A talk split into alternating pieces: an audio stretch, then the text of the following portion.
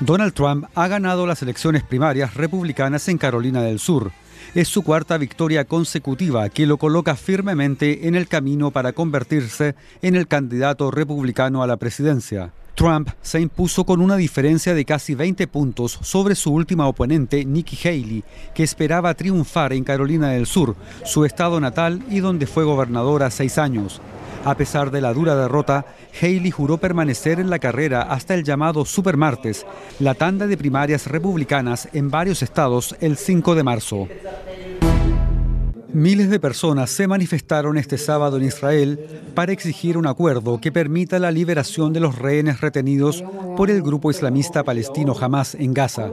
En Tel Aviv, la policía utilizó cañones de agua para dispersar a los manifestantes, que también pidieron la dimisión del primer ministro Benjamín Netanyahu y la convocatoria a elecciones anticipadas.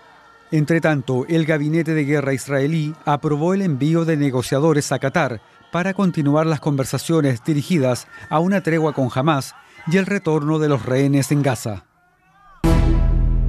Fuerzas militares estadounidenses y británicas lanzaron una nueva ofensiva aérea contra 18 objetivos del grupo rebelde Houthi en Yemen.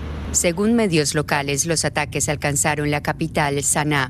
Los hutíes de Yemen, respaldados por Irán, han atacado durante meses el transporte marítimo en el Mar Rojo, una ruta vital para el comercio global, como muestra de apoyo a los palestinos en Gaza.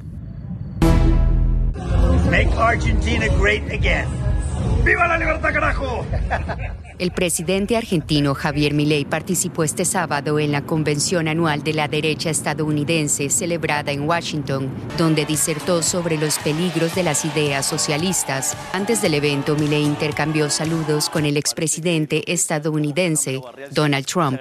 En su intervención en la conferencia de acción política conservadora, el mandatario argentino arremetió contra el intervencionismo del Estado en los mercados, las políticas reguladoras y lo que calificó de cantos de sirena de la justicia social. Y en la Berlinale, el oso de oro a la mejor película fue para Dahomey, un documental de la directora franco-senegalesa Mati Diop sobre la restitución a Benín de obras de arte por parte de Francia, mientras que el dominicano Nelson Carlos de los Santos Arias se llevó el oso de plata a la mejor dirección por su película Pepe, en la que el fantasma de un hipopótamo que perteneció a Pablo Escobar se utiliza para reflexionar sobre el colonialismo.